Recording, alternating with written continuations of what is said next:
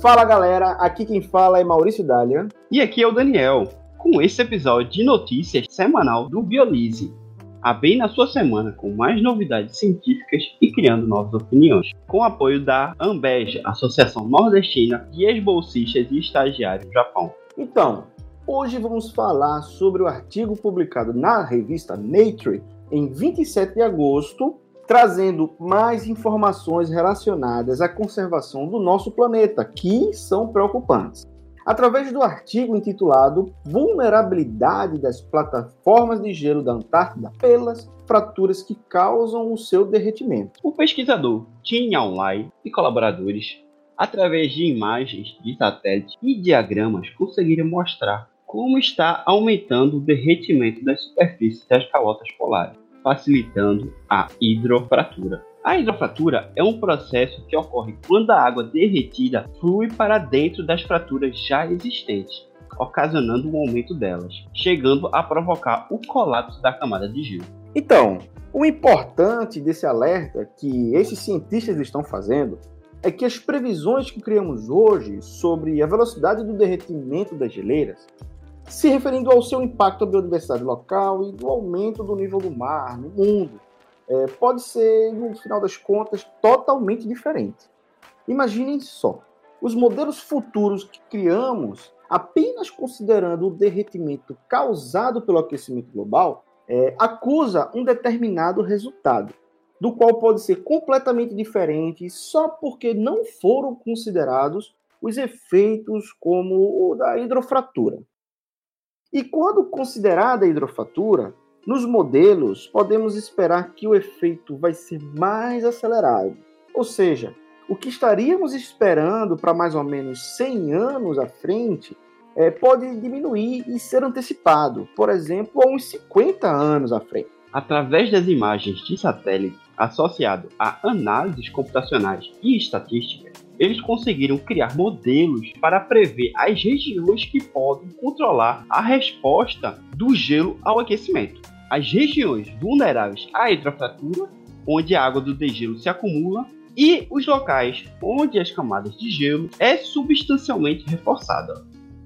Utilizando essas premissas e analisando os dois tipos de fratura, eles puderam observar que fraturas estáveis é um tipo de fratura que necessita de muita energia mecânica para quebrar o gelo. Em contraste, as fraturas instáveis são os tipos de fraturas que se propagam através da espessura total do gelo.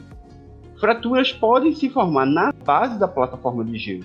Sua estabilidade vai depender do tamanho da espessura e da densidade desse gelo. Bem, através das análises realizadas, eles observaram que o aumento do derretimento está ocasionando uma percolação da água para dentro das fraturas, ocasionando assim o seu aumento. É, outros resultados importantes obtidos nessa pesquisa são os seguintes: o aumento das lagoas geradas pelo derretimento em locais resilientes, ou seja, que são capazes de voltar ao seu estado inicial, não ocasiona a hidrofratura generalizada.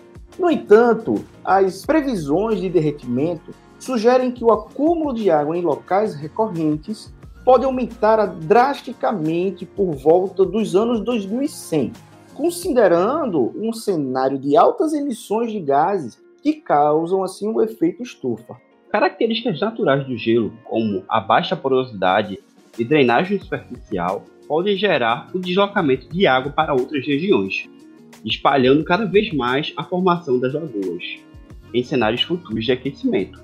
No final do estudo, os cientistas conseguiram identificar que em muitas regiões regularmente inundadas, pois as tensões são baixas, o suficiente para que todas as fraturas sejam preenchidas com água e se tornem estáveis. Então, por outro lado, foi identificado que cerca de 60% das plataformas de gelo são vulneráveis à hidrofratura, caso sejam inundadas, deixando assim um alerta para todo mundo que o processo que causa o derretimento de gelo pode ser mais rápido do que nós estamos esperando. Bem, galera, espero que vocês tenham achado interessante essa notícia. E se gostaram, sigam aí o nosso podcast. Compartilhe com seus amigos e logo logo teremos mais notícias para vocês. Toda semana traremos novos artigos, bem polêmicos, sendo as segundas-feiras, para iniciar a semana com uma nova opinião. Esse é o Biolise, quebrando padrões e divulgando ciência. Tchau. Tchauzinho.